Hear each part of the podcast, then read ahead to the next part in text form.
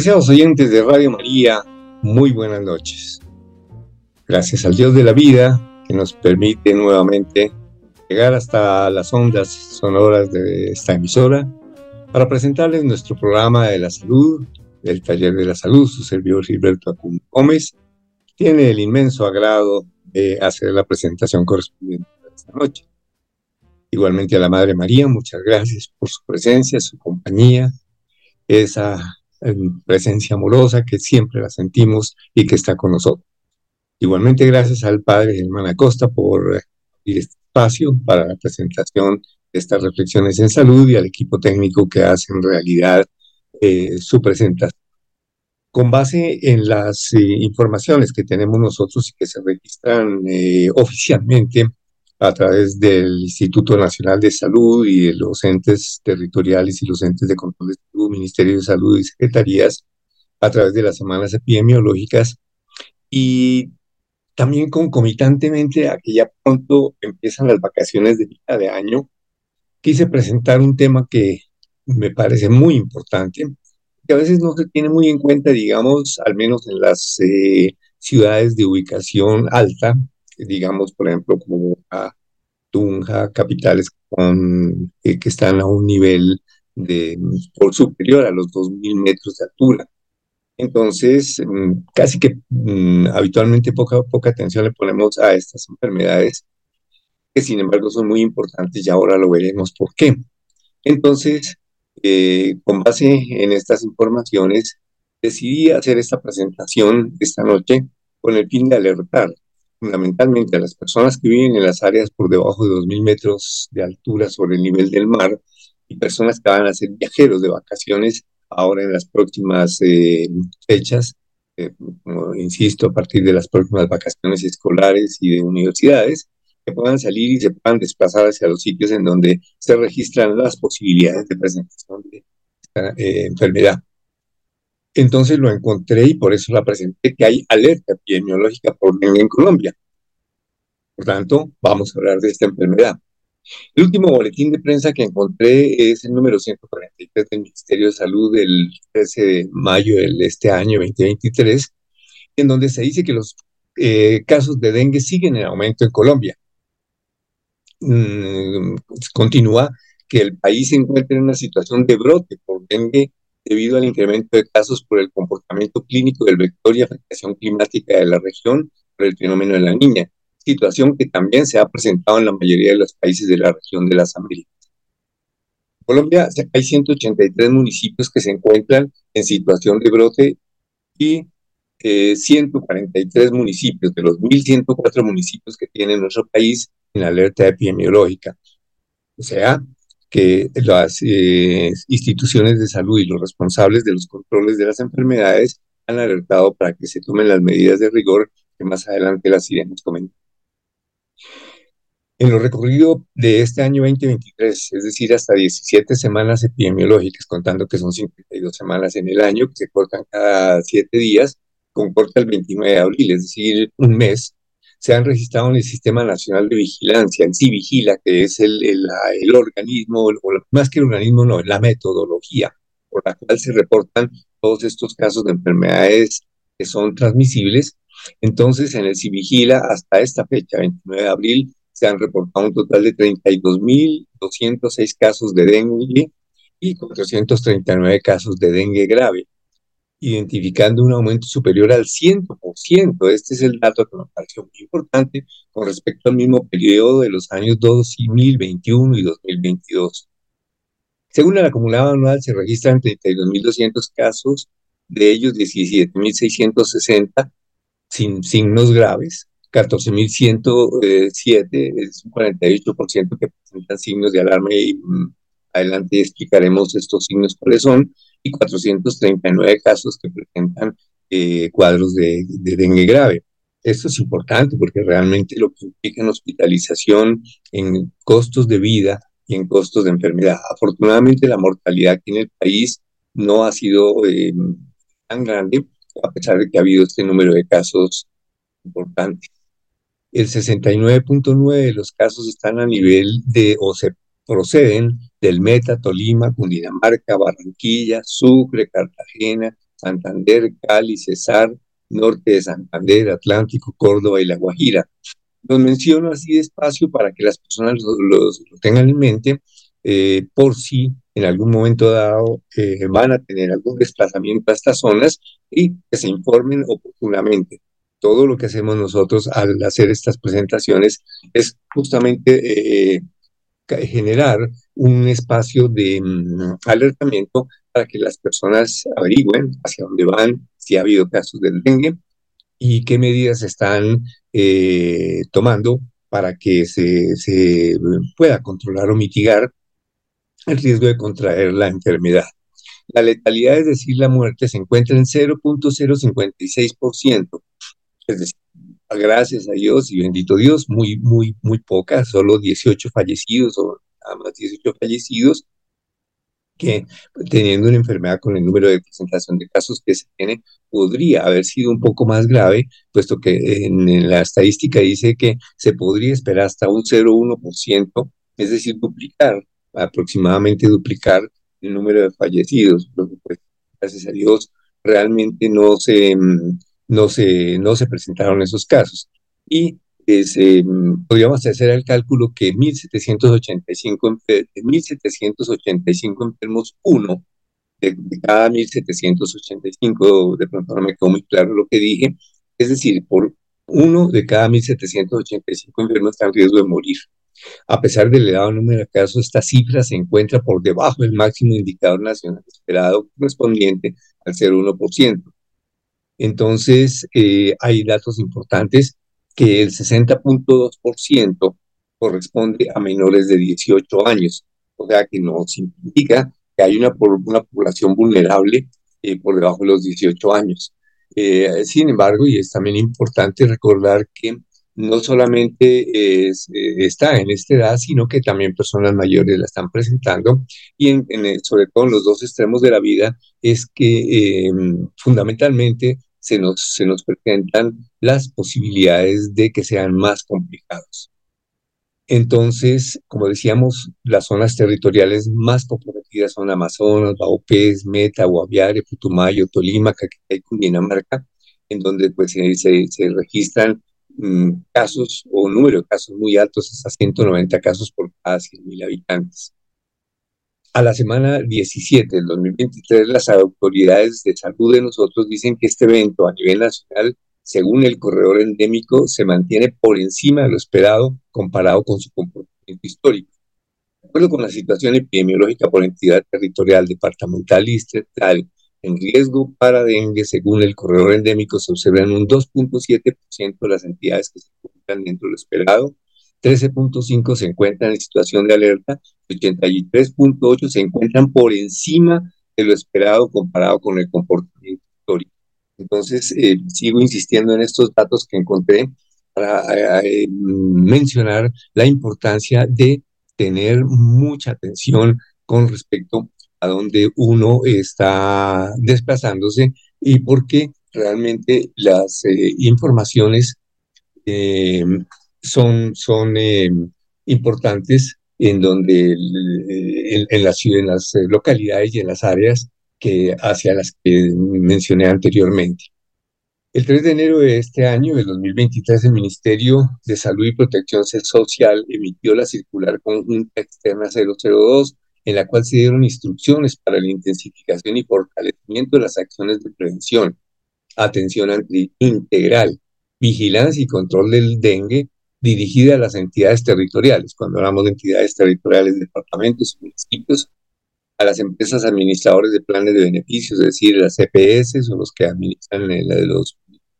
bien sea de empresas privadas o públicas, en las IPS, tanto públicas como privadas. Esto lo, lo hicieron precisamente porque en enero ya se preveía un incremento de los casos a nivel nacional. En marzo ya se hizo una reunión de un puesto de mando unificado nacional. Digamos que a veces realmente pues la vida pasa, hay otras noticias eh, muy, muy, muy importantes que a veces como que em, sobrepasan y, y, no permiten ver la importancia de algunas noticias como estas. Y entonces pues como que no se le da la suficiente trascendencia. Y ese es un un tema que tenemos nosotros precisamente para desarrollar ese, concepto y esa mm, conciencia de la prevención es que pues, ya habiendo oído estas informaciones, pues cuando uno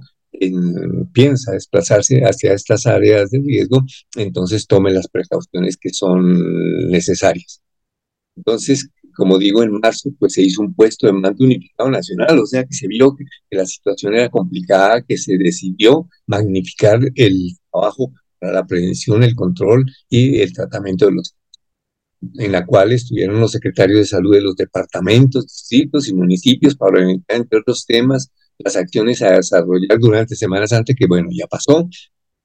y la intensificación de la movilización social para el control del dengue. Ahora, como insisto, que yo acojo este, estos documentos para abrir el espacio hacia la mitad de año. Ojalá hayan disminuido, pero hemos visto que con de las lluvias, entonces hay muchos más charcos, en fin, adelante lo seguiremos comentando. En esos charcos es donde precisamente prolifera el mosquito, que es el transmisor del virus que causa esta enfermedad. Entonces, a mí me parece que habiéndose trabajado esto hacia la Semana Santa, yo le daría vigencia y trascendencia hacia los días propios.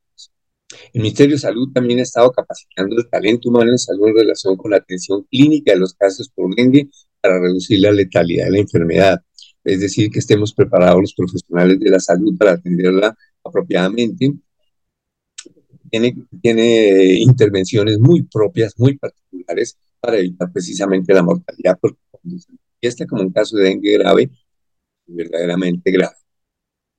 Y por consiguiente, ya una vez hecho todos estos elementos, a esos entes distritales y a todos esos entes territoriales les corresponde empezar a trabajar por prevenir eh, y sobre todo para hacer control del vector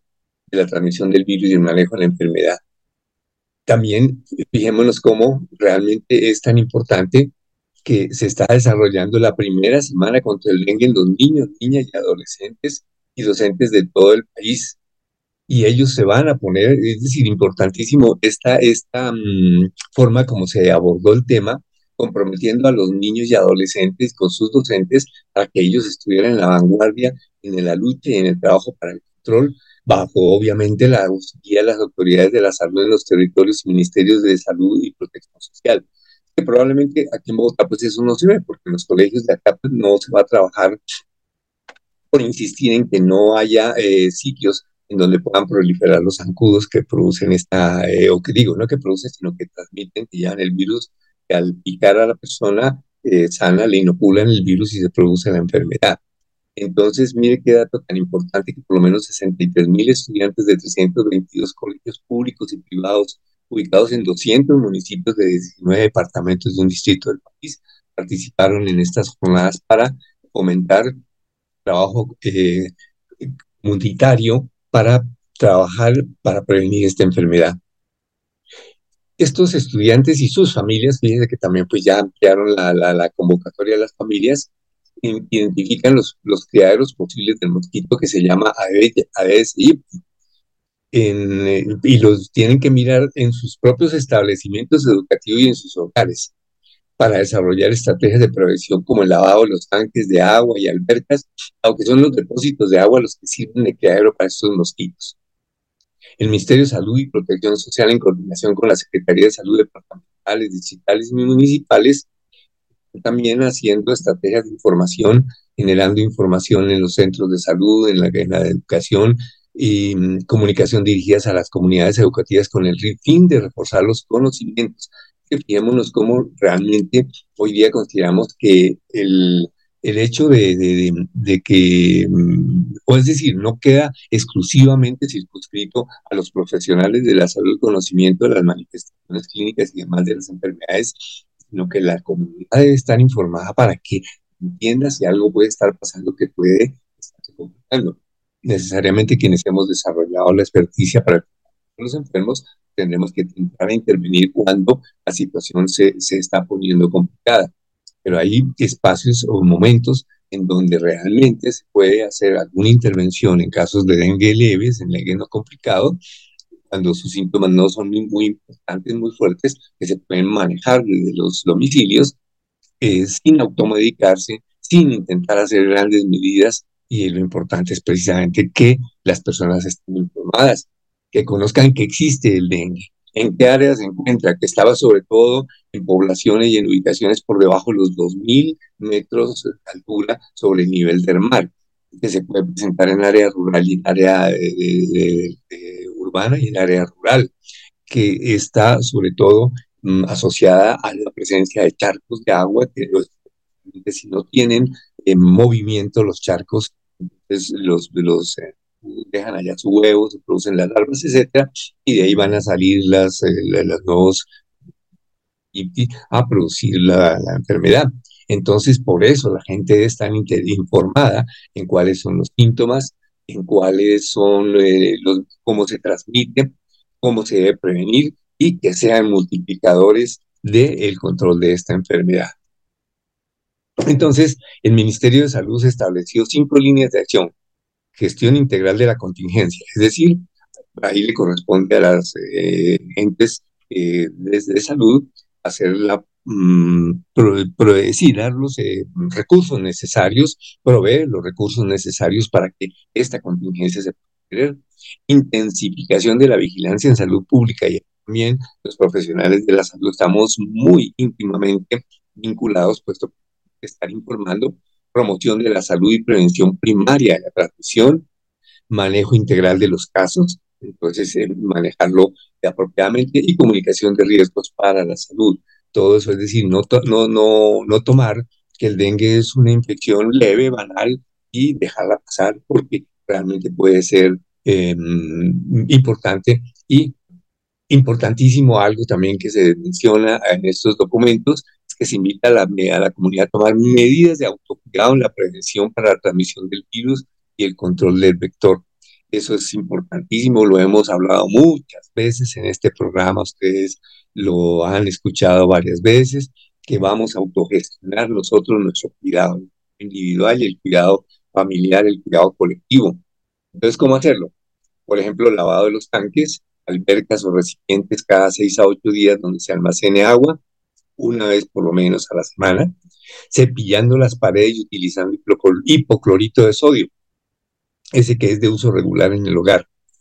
Ayudar a eliminar los criaderos de mosquitos en las escuelas, casas y alrededores, desechando llantas usadas que a veces se tienen por ahí de adornos, cosas de esas, o perforando las llantas para que no haya agua dentro de ellas. Es usual observarlas cuando las tienen de adornos, cosas así, aún la utilizan en columpios con los niños pero entonces el, el, agua que hay, entonces la idea es que las perforen con algo, con una puntilla caliente o con un taladro, para que no haya forma de que se acumule el agua en esas, en esas llantas. Eh, limpieza botes, cubetas, botellas y otros recipientes. Se recomienda en lo posible también usar ropa de manga larga, pantalones o ropa que cubra la piel y usar zapatos cerrados. Fíjese que es eh, porque el, mosco en la noche puede encontrar los pies o, o caminar uno con descalzo, entonces puede, puede tener el, el, el, Aedes una opción, en, o mejor dicho, mientras más piel expuesta encuentre, va a tener más sitios en donde picar y por consiguiente aumentar la posibilidad de transmisión. Y eso también, pues, es importante el uso de toldillos para que no, no se, como una barrera, para evitar también la picadura del puesto que también puede llegar el zancudo y picar a un enfermo y llevarse nuevamente también el virus y pasárselo a otras personas. Entonces el toldillo también es una barrera importante. Se pueden utilizar repelentes de venta libre, no hay indicaciones especiales de algún tipo de, de, dengue, eh, perdón, de, de eh, repelente de moscos que sea específico. Ahora bien, ¿qué hacer? Pues si uno estuvo, eh, por ejemplo, cómo identificar si, identificar si en un momento dado tengo dengue. Si uno o la familia vive en área con presencia de mosquitos o ha viajado a esas zonas en los últimos 15 días y empieza a presentar fiebre persistente. Generalmente es una fiebre que es alta, produce mucho dolor de cuerpo, dolor, dolor del cuerpo, presenta de pronto un sarpullido en la piel, dolor de cabeza muy, muy, muy intenso, dolor detrás de los ojos, como dije ya en los músculos, en las articulaciones, es probable o posible que tenga. De ahí que asistir al médico. no automedicarse, volvemos a insistir en esto, pues la automedicación puede empeorar la situación. Fijémonos cómo los, eh, las recomendaciones son no automedicarse. Pero si además de todo se complica con vómito, diarrea, sangrado por la nariz o las encías, esto sí que es bien importante. Esta es una enfermedad que si se complica y al avanzar puede volverse a presentar estas formas hemorrágicas eh, con complicación también porque los vasos sanguíneos no retienen muy bien el plasma, se extravasa, entonces se pierde ese volumen de sangre y se puede llevar al shock, más hemorragia y demás, entonces la persona puede entrar en shock. De tal manera que por eso se recomienda no usar eh, para esta enfermedad ni aspirina ni otras formas de medicamentos que anticoagulen, los otros antiinflamatorios, todos, ibuprofeno, etcétera, pueden colaborar con anticoagulación con, eh, y entonces, por consiguiente, favorece el cansancio, inquietud, irritabilidad, y se debe buscar la atención inmediatamente eh, al, al, servicio de salud más cercano para que se vaya a, buscar la, la, la, atención médica. Realmente el, el diagnóstico, pues inicialmente es más clínico, como decimos nosotros, mm, es, eh, forma parte de la experticia del, de la persona, del médico, el profesional que esté atendiendo, y también pues cuando proviene una persona del área en donde ha estado sometido, ha estado viviendo o ha permanecido. Hay exámenes de laboratorio por consiguiente, sí, algunos, pero pues, son algunas inmunoglobulinas, algunas otras determinaciones, los exámenes de sangre para determinar cómo están las plaquetas, pero sobre todo clínicamente determinar la persona cómo se está comportando, sobre todo su em, estabilidad y su manejo hemodinámico que hablamos nosotros, es decir, que los volúmenes de sangre, los volúmenes que están circulando por el organismo sean lo suficientes que necesitamos que no te llegue a una situación de shock, porque el, el, el virus en su capacidad de enfermar altera precisamente las eh, células internas de los vasos sanguíneos y permite que se base plasma. Por consiguiente, pues se pierde volumen y eso es una de las manifestaciones importantes y la la manifestación complicada es esa, que uno tenga un poquito, un poco de fiebre alta, dolor de cuerpo, etcétera, pues probablemente de ahí no va a pasar a, mayores. Pero si ya se, se, se avanza eh, la, enfermedad, pues necesariamente que... Pues, el tema también es que hay que tener en cuenta si una persona ya ha tenido un diagnóstico de dengue anterior que fue leve, que no fue complicado, una segunda infección puede ser complicada y habitualmente son los que más se complican. Y es que el tema es que el, el, del grupo de estos dengue virus, de los que producen la, la, infección, hay cuatro eh, virus estrechamente relacionados, diferentes pero estrechamente relacionados, y cada uno de estos tipos de virus pues pueden producir su propia enfermedad. Entonces ahí está el problema, que si uno se infecta con un virus número uno, no va a quedar inmune contra el número cuatro si después se afecta uno, por ejemplo, por el virus número cuatro. Entonces va a quedar uno expuesto de tal manera que por eso es importante si uno vuelve a una zona en donde hay dengue o vive en una zona donde dengue y vuelve a reinfectarse, la posibilidad que sea más grave la segunda infección está demostrado que es bastante alta, también porque hay una producción de anticuerpos y defensas, etcétera, en un momento dado como que permite que la infección sea mucho más, más intensa. Esta es una enfermedad llamada un arbovirus, eh, arbovirus no porque vive en un árbol, sino porque es transmitida por los artrópodos, que son estos zancudos como el Aedes. Y mm, a nivel del mundo, se considera que hay alrededor de unas 390 millones de infecciones por virus de dengue y 96 millones de casos sintomáticos. Eh, la incidencia global, y entonces ya me salgo un poco de lo que ya mencioné en, los datos estadísticos que presenté de Colombia para ver lo que pasa a nivel mundial, es que el problema es que se ha duplicado en las últimas tres décadas y se espera que siga creciendo. Bueno, en Asia África y América Latina. Más o menos la mitad de la población mundial vive en áreas que son adecuadas para la transmisión del dengue. Eh, generalmente y por, por, antecedentes se ha, pensado que, se ha pensado que la mayor carga de dengue ha sido en los niños y adolescentes y adultos jóvenes. Pero en, del 2019 hasta acá, nos, pues también casos graves en poblaciones muy pequeñas, pero también está, cada vez está siendo más frecuente en las eh, personas, en las personas mayores. los países, sobre todo, que más mueven turismo, mm, europeos, los eh, estadounidenses que tienen la posibilidad de adquirir y hacer la movilización turística por su capacidad económica, pues también ellos presentan una, una incidencia, una presentación importante de casos al regresar de,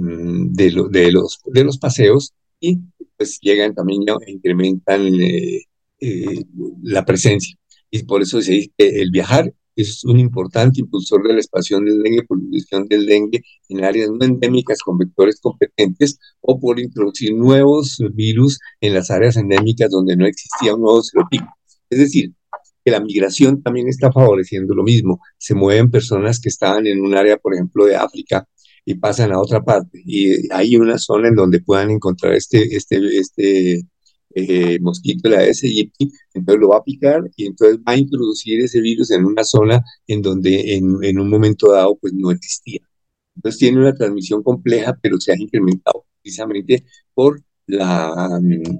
en, casos de migración, la pobreza que está aumentando, hay zonas en África, en todos estos lados del mundo, en donde realmente pues ha aumentado la pobreza, en donde eh, hay más hacinamiento, donde hay menos manejo de, de, mm, saneamiento ambiental y por eso también pues esto hace que, que lo que, se produzca. Pero en esas áreas donde también el dengue estado presente, moviliza a la gente por su condición económica buscando otras oportunidades, es probable que se lleven el virus y lo vayan a estar recolocarse, como decíamos hace un momento, en otras eh, áreas y eh,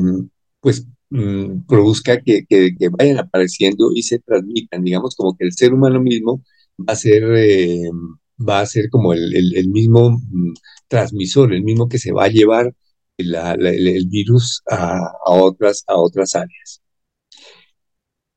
Generalmente, pues, em, las, las eh, infección se presenta en, en, muy pocos días después de que la persona haya sido, haya sido afectada, en uno a cinco días, y eh, empieza a manifestarse por lo que, por lo que estuvimos, por lo que estuvimos eh, manifestando estos, en estos momentos. Entonces, mm, el, Ministerio, el Ministerio de Salud ha desarrollado y eso lo disponen en los centros de, de, salud de unos cuadros muy, muy, muy mm, claros que nos permiten hacer un, manejo Entonces, estos cuadros y estas eh, observaciones y estas enseñanzas educativas, dengue uno sin signos de alarma, es decir, un dengue que no está complicado, un dengue que pues no está produciendo una manifestación muy importante y entonces eh, se sospecha en una persona que ha viajado en los últimos 14 días a zonas con transmisión de dengue y presenta fiebre habitualmente de 2 a 7 días de evolución y dos o más de las siguientes manifestaciones. Puede tenerlas o no tenerlas. Puede tener náuseas, puede tener algunos vómitos, pero no complicados, ¿sí? porque volvemos a lo mismo. Siempre estamos, y en ese sentido, que nos ayuda a juzgar todo, bueno, la familia se da cuenta si una persona se está poniendo muy complicada, pero el médico estamos en condición de, estar, de estar eh, valorando y mirando los signos de hidratación o de deshidratación que presentan las personas. Un exantema que es un, brote, una, eh, un, sí, una manifestación de enrojecimiento de la piel, mm, dolores de cabeza, dolor detrás de los ojos, en esas zonas hacia los ojos, dolores musculares y articulares, y o presencia también de puntitos rojitos en la, en la, en la piel que nos empieza a hacer ya la posibilidad de que estén presentándose disminución de las en la sangre. Entonces, cuando se, se, tiene, se tiene esto, cuando proviene de zonas de transmisión, como lo he dicho antes, entre 2 a 7 y no tiene ningún otro foco aparente, nada, lo consideramos como un, como un dengue sin eh, signos de, riesgo. Entonces, eh, pues, ¿qué, qué, le hacen? ¿Qué, ¿Qué recomiendan en ese momento que se haga? Entonces, el paciente, pues, ojalá reposo en cama, uso estricto de mosquitero durante la fase febril, tomar muchos líquidos, es decir, los que uno necesite, utilizar el acetaminofén, que la gente no lo quiere mucho, pero sigue siendo el medicamento de elección para todos estos casos y no administrando, y esto sí que es bien importante, no administrar aspirina, ni antiinflamatorios, ni antibióticos tampoco, por favor. Que no digan, no, eso es un virus y tomen un antibiótico. No, lo van a complicar. Eso, fíjense que es mucho más fácil complicarlo con estos medicamentos que protegerlo. pues no se deben, no se, y estar controlando, y ya si el médico lo decide, pues entonces él estará pidiendo los exámenes complementarios. Una persona, según las categorías que nos ha dicho el Ministerio de Salud con dengue con signos de alarma, entonces todos los casos de dengue que, ser, eh, que cerca o preferentemente en la calle de la fiebre presenta uno más de los signos siguientes. Es decir, si una persona está mejorando la fiebre, sí, aparentemente como que está cayendo la fiebre, pero de pronto empieza a presentar dolor abdominal intenso, dolor eh, cuando uno lo, le toca el abdomen, vómito persistente, Mm, ve uno que hay líquidos que están extravasando y eso ya lo determinamos los médicos, bien sea en los pulmones, en el abdomen o alguna otra forma de esto que nos implique algún derrame, eso pues ya realmente, eso lo estaremos determinando los médicos si las personas están suficientemente graves como para que pues, tengan que estar ya acudiendo a un servicio de salud. Sangrado por la nariz, sangrado por la boca, está adormecido, está irritable, y bueno, tendremos que tomarle la, la tensión arterial y está pues baja la, tensión arterial y por consiguiente pues entonces estaremos ante un caso grave. En esos pues sí ya es básicamente un manejo médico de estar en, hospitalización, eh, recibiendo hidratación adecuada con los medicamentos apropiados para, para su control. Ya más adelante, cuando se hace un dengue grave, ese paciente que está de pronto en shock, en fin, etcétera, eso ya es una cuestión de orden médico y se tomarán y haremos nosotros los, los exámenes correspondientes, incluyendo que puede llegar a necesitar, aparte toda la recuperación sanguínea, eh, con volúmenes de líquidos que nosotros pues sabremos aportar y necesariamente puede eh, requerir también transfusiones de sangre, de manera que la importancia es que esté en este momento eh, controlado por el, por el médico. Si logramos la recuperación de, este tema, pues simplemente mm, vamos a, no dejar ninguna otra secuela grave y esperamos que no tenga sangrado ni ninguna otra cosa que pueda complicar, ni derrames en, la, en pulmones, alrededor del corazón o cosas así que ya impliquen más complicaciones. Es decir, un dengue leve no va a dejar ninguna complicación, es más complicado, podrían dejar algunas complicaciones. Y lo importante es reconocer que uno puede tener una primera infección por, por dengue y el, eh, mm, la siguiente infección que puede ser por otro virus de los cuatro que forman esta familia, entonces puede ser mucho más grave. Un dato importantísimo es que realmente eh, se está, se está mm, eh, primero, que se hacen esfuerzos para control de los vectores. Y ahí eh, están haciendo trabajos con algunas bacterias que llaman la Wolbachia. Eh, de alguna manera parece que eh, lograr a uno infectar a las hembras, que son las hembras del, del, que son las que transmiten la enfermedad, estas bacterias las infecten y con base en eso disminuir la cantidad de,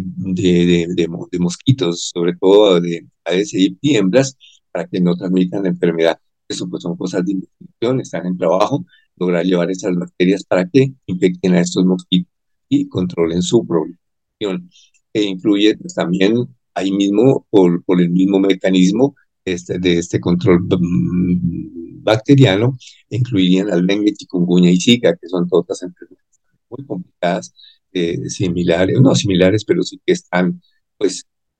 cercanas y con comportamientos muy parecidos a esto. De todas maneras, sí, afortunadamente también ya hay una, hay vacunación, hay un esquema de vacunación de tres dosis, lo que pasa es que la primera dosis de vacunación, la de Urbacia, que aparece eh, para tres dosis, eh, están fundamentalmente preparándose para utilizarla básicamente en personas que no hubieran sido infectadas. Mm, de manera que eh, se sigue trabajando para que aparezcan otras vacunas y sobre todo que esta envasia tiene tres, tres dosis. Entonces la idea es que se pudieran ir desarrollando vacunas que, mm, que, pudieran eh, ser de una sola dosis y ya parece que, que, existen. De todas maneras, aquí el Ministerio de Salud ya tiene aprobación con respecto a estas vacunas, eh, la, la de una sola dosis. Lo que pasa pues que realmente todavía su uso no, es, eh, no está tan generalizado y como decíamos, de todas maneras tampoco em, pues no forma parte de los, de los programas de, de, vacunación, eh, programas de vacunación corriente como con los niños. Digamos que a todos los niños les pongamos eh, vacunación contra el dengue, no va a ser posible, pues más si vive en zonas superiores a los 2.000 metros de altura. Y en, las, eh, en los más pequeños todavía estas vacunas no están autorizadas a niños muy pequeños. Esta de envasia se recomienda a niños por encima de los 9 años y como decíamos, en algunas de esas formas de vacunación también estaban eligiendo que hubiera mm, la posibilidad que ya tuvieran una infección previa para que su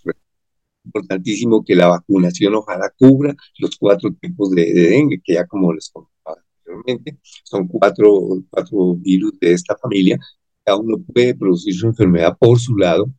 Entonces, si le aplicamos que proteja o que cubra contra la dengue 1, no contra dengue 4, entonces la, la, población estaría apenas en una cuarta parte eh, de, protección. La idea es que tenga un 100% de protección. Entonces,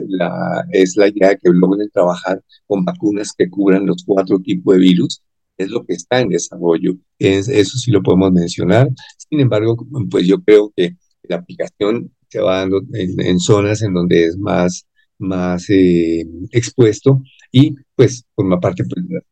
de los proyectos de vacunación, como digo, no están dentro del PAI, el programa de, investigación, del programa de inmunización del país, y la idea es que también se pueda llegar a los niños pequeños. Mm, las dosis, hay alguna eh, mm, vacunación que se está desarrollando en, este, en en el instituto en Brasil, que parece que utilizará una sola dosis esa sería pues importantísima y que se pudiera aplicar también desde edades más pequeñas, alrededor de los cuatro años de edad y ojalá menos, pues, para sobre todo, insisto, para seguir protegiendo las poblaciones eh, susceptibles y vulnerables que estén a nivel de las zonas en donde más hay posibilidad. Sin embargo, lo más importante de todo esto es el trabajo por evitar que el mosquito prolifere controlando pantanos, controlando reservorios de agua donde estén estancadas y en donde ellas sean justamente las que nos representen la posibilidad de, el, de que allí prolifere el, zancudo, el, la aegypti, incremente la transmisión de la enfermedad. Muy bien, continuando, una enfermedad que pues yo como médico y pues de ejercicio en Bogotá y sobre todo en, ya con poblaciones pues, muy controladas, etcétera, pues yo de una enfermedad que como que ya decíamos, eh, está como en control, quizás también yo era uno de los mal informados alrededor de, de esta enfermedad. Entonces resulta que en estos días, visitando un, una IPS, un centro de atención médica de una IPS aquí de la ciudad de Bogotá, cuando de pronto, oh sorpresa, encuentro yo un tríptico, un boletincito informativo y dice que es la lepra o enfermedad de Hansen con interrogatorio. Y eso sí que me sorprendió cuando vi esto, porque dije, oígame pues, mire por qué están dando la, la información alrededor de esto. Y mm, también voy a leer esto, voy a continuar la lectura tal cual está este, este boletín informativo que me pareció muy importante. Y las instituciones de salud lo están mm, preconizando, lo están hablando, es porque tenemos algún, algún problema. Entonces dice que la lepra es una enfermedad infecciosa causada por una bacteria que se llama la Mycobacterium lepre, también conocida como bacilo de Hansen, entre otras cosas, y dicho sea de paso, es pariente de la que produce la tuberculosis. No son las mismas, son parientes, pero sí son del mismo grupo. El bacilo se produce muy despacio, se reproduce muy despacio y el periodo promedio de incubación, es decir, desde que uno adquiere el bacilo hasta que aparezca la enfermedad, puede ser hasta aproximadamente cinco años. Pues, una enfermedad de evolución lenta, en muchos momentos pues puede ser descuidada hasta cierto punto. Fue catalogada como una enfermedad incurable hace muchos años. Sin embargo, en la actualidad en Colombia se cuenta con medicamentos y la atención integral para personas afectadas por la enfermedad. ¿Cómo se transmite? No es hereditaria, es decir, no es por herencia y no se contagia ni se transmite mediante el contacto ocasional. Es decir, muchas personas tienen miedo, y de pronto una persona leprosa pasó por aquí y ya quedé contagiado. No, eso no se da. Los, eh, se da por contacto, por contacto muy cerrado. Los bacilos que producen la enfermedad pueden ser inhalados por muchas personas, pero solo las que tienen susceptibilidad van a desarrollar, la enfermedad. Es otro punto importante, que todo el mundo no es susceptible de desarrollar. Y sí parece que haya factores genéticos no hereditarios que predisponen que una persona pueda desarrollar. Inclusive yo he tenido la misma sensación con tuberculosis, que no todo el mundo, yo creo que todos nosotros hemos tenido contacto con un paciente tuberculoso en un bus, en algún lado, que no nos hemos dado cuenta porque no, se veía muy enfermo, pero no desarrollamos la enfermedad porque todo el mundo no lo, no lo va a desarrollar. El inicio de la enfermedad se manifiesta generalmente con una o varias manchas planas o elevadas que aparecen en cualquier parte del cuerpo. Generalmente pueden ser blanquecinas, rojizas o un, poquito de color cobrizo que usualmente no pican ni duelen. Eso es lo llamativo de, de la enfermedad hace perder, porque como el virus ataca los nervios, entonces eh, hace perder la sensibilidad. Entonces ya pues no, no, no se va a sentir el dolor. Eh, si la persona no es diagnosticada a tiempo para iniciar el tratamiento, las manchas van aumentando en número y tamaño, convirtiéndose en placas.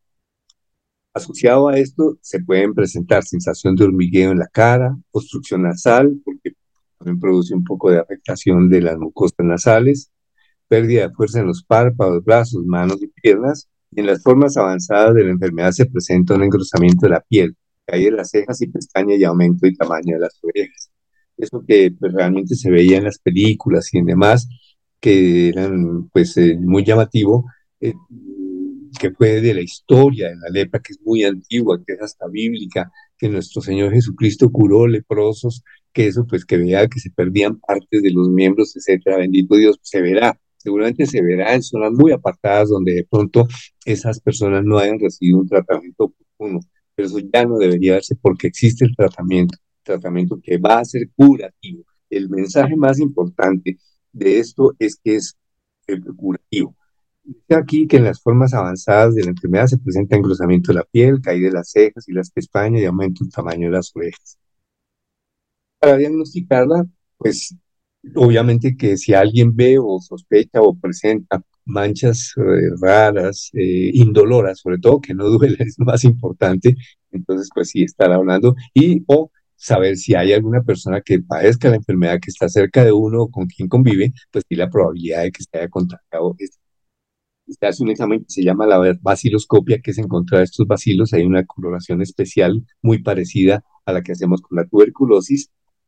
que se puede obtener de las, em, de, las eh, lesiones de, la, de la piel o tomarle una muestra de la piel de la persona, que si, que si los síntomas de la enfermedad y el médico o el dermatólogo lo considera, pues toma una muestra de la piel afectada y lo irá a mandar al patólogo, quien determinará si se presenta y encuentra estos vacíos en esas lesiones. Eh, bueno, insisten mucho en que si presentan manchas y adormecimiento en la piel, consulta con tu médico personal. El tratamiento de la lepra o enfermedad Hansen, también que se llama por quien la descubrió, es tratable en cualquier momento, pero es mejor recibir tratamiento en las etapas iniciales de la enfermedad ya que se evita la aparición de discapacidades. Si una persona puede tener afectación neurológica o lesiones en manos, pies, como se vio antiguamente, en que se, se, se, retraían las, eh, estos órganos, pues entonces sí vamos a tener discapacidades permanentes. La duración del tratamiento depende del avance de la enfermedad variando entre 6 y 12 meses, o sea que eso sí que requiere un compromiso de las personas para que se hagan un tratamiento apropiado. Los medicamentos eh, se encuentran en el país y los debe tomar diariamente y compra con los controles médicos que se programan sin eh, permanentemente. Entonces, es consultar con el médico, es tenerla presente, y es porque realmente sí se han visto que el país pues mm, ha, estado controlado. Años atrás leyendo la historia, que ahora ya por extensión del tiempo no alcanzamos a mencionarlo, pero Colombia años atrás, a principios del siglo pasado, sí estuvo considerada como una de las eh, eh, áreas en donde se presentaba lepra. Inclusive existían las zonas de aislamiento para los pacientes leprosos, que se llaman los lazaretos o leprocomios, que nosotros aquí más cerca que tenemos para Bogotá, estaba en Agua de Dios, por cerca de,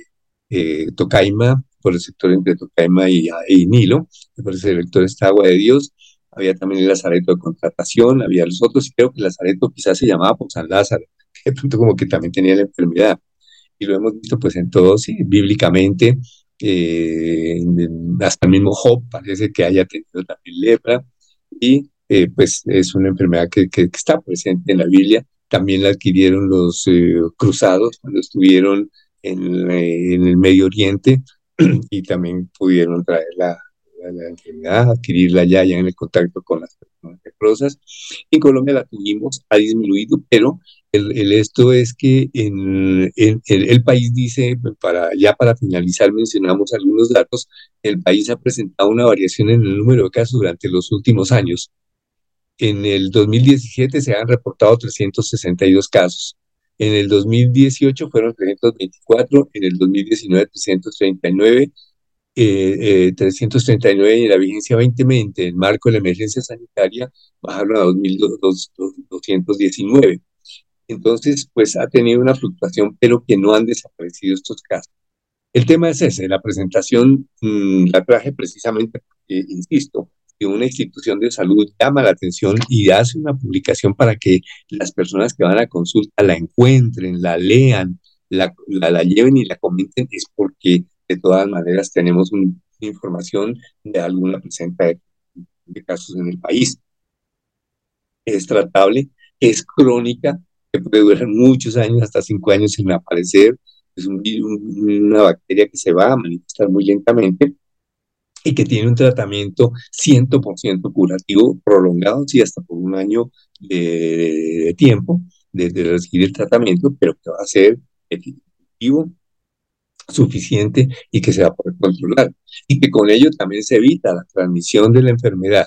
Entonces, em, pues mm, es importante que lo sigamos teniendo en cuenta que como nosotros nos hacemos cargo de la prevención de las enfermedades porque somos personas conscientes de lo que, lo que tenemos, de lo que eh, debemos hacer y por consiguiente nos comprometemos en que aún enfermedades que parecieran raras, que parecieran que fueron bíblicas, que parecieran que hubieran sido de dos mil años atrás, no, aún están vigentes, están presentes y pueden haber algunos casos que, como digo, pueden haber pasado por el lado nuestro y no van a contagiarnos pero de pronto sí, si alguna persona la quiere y es susceptible y la desarrolla lentamente, puede contagiar a otras personas cuando empiece a tener algunas manifestaciones ya em, más claras de la enfermedad. Esto es pues lo que les quiero comentar con respecto a estas dos, dos em, condiciones, dos enfermedades, el dengue, pues más, eh, sí, más extenso, más contagiante, Mm, gravísimo, mortal. La otra enfermedad era mortal cuando no se trataba y o seguramente que en las zonas de pobreza absoluta, donde no reciben tratamientos adecuados, donde no llegan los medicamentos, deben haber personas que se van complicando, se van complicando y mueren. En el África subsahariana, en donde también no hay disponibilidad de agua, donde no hay una cantidad de cosas. En la India parece que tienen, quedan, quedan bastantes casos todavía y pues, depende que las eh, instituciones de salud correspondientes o la Organización Mundial de la Salud pueda llegar hasta esas comunidades que estén en más desprotección, que sean más vulnerables, para que se les pueda dar el tratamiento apropiado.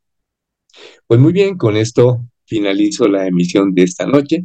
Dándole gracias a todos ustedes por haberme permitido llegar hasta sus hogares con estas informaciones que me parecieron importantes para tenerlas y para que las comuniquemos a otras personas que no le tengamos miedo, por ejemplo, el hecho de la lepra, no tenerle miedo, pues, simplemente es, eh, estar atentos y si viajamos, pues también estar atentos a tener todas las medidas de rigor para que evitemos el riesgo, la posibilidad de que un eh, mosquito de estos, un zancudo como la de Aegypti que traiga el dengue y que esos mismos están involucrados, como dijimos, también con la transmisión de Zika y chikungunya, otros virus que también han causado problemas importantes, que los podamos controlar y los podamos afrontar para que no nos vayan a causar problemas. Muy bien, como decía, gracias a todos ustedes por haberme permitido este espacio y llegar a ustedes, hasta sus hogares. Muy buenas noches. Feliz noche.